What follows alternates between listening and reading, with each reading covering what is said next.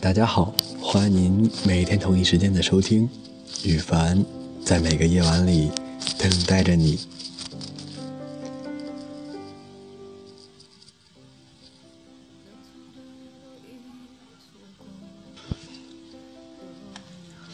我的男孩，当你看到这份邮件，我已经在飞机上了，去那个我很早就和你提过的地方。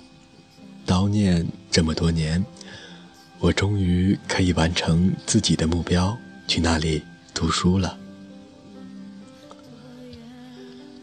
我们分手的那个晚上，你转身走的时候，我看到你流眼泪了。你歇斯底里，你把自己的嗓子都喊哑了。你说，你不知道到底该给我什么，到底给我什么才能让我满足？你问我，为什么就到了分手这种地步？当时我没有回答，我想我不能哭，我怕我一说话就崩溃了。我们在一起六年了，这六年里你对我真好。那个时候我们还多年轻啊！每天下课了，一起去食堂吃顿饭，就是约会。还记得有一次，我们点了一份从未尝试过的汤。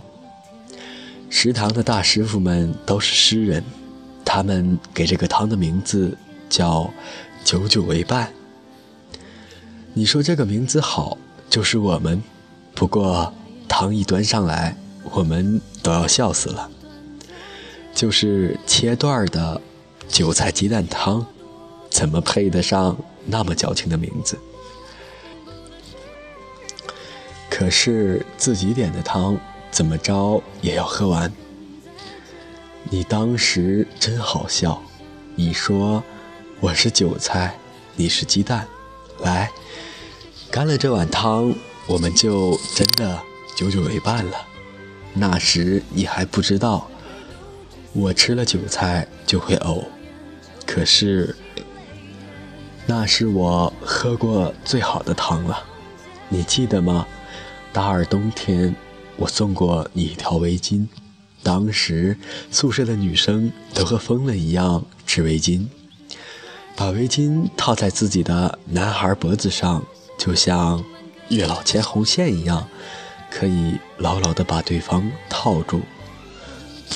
我不会织围巾，可是我这么庸俗，我也想把你套住。我抓着你去买了毛线，和舍友学了好久。你嚷嚷着，就算我织好了也不要戴。你说只有娘炮才戴围巾。我织好送给你时。你这个表里不一的人，几乎是抢过去的。你说好啦，从此我就是你的人了。可是我织的太丑了，毛线的颜色也买的很失败，你戴上去真的很娘炮。我们不是一个专业，你们专业女生多，我们专业女生也多，你知道吗？那个时候我总是偷偷去侦查。看你有没有和谁走得近，狼多肉少，真是太危险了。很多次你都搞不清楚我为什么突然就生气，你说我太奇怪，还不要解释清楚为什么生气。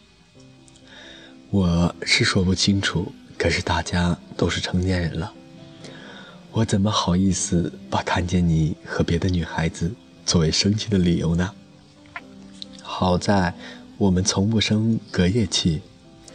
你骑自行车带我在学校里兜风，带我去夜市吃麻辣烫，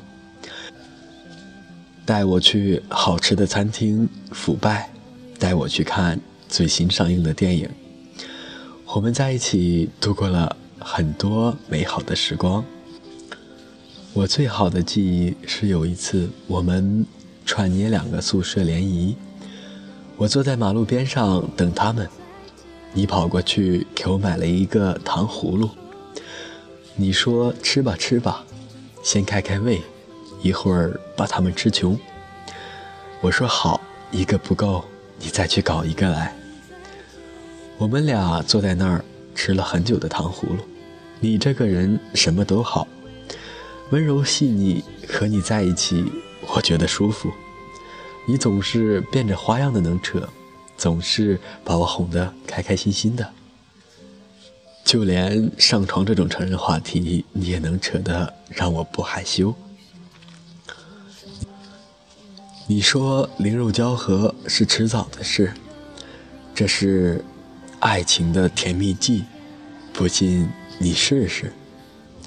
如果你不愿意和，我们可以再等等，那就等到结婚好了。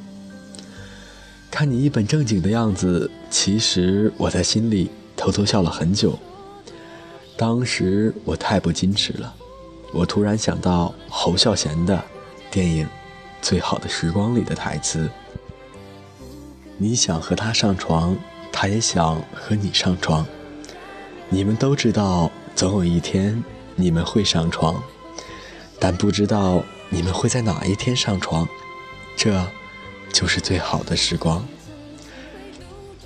既然我们都想上床，我说。”那就和吧。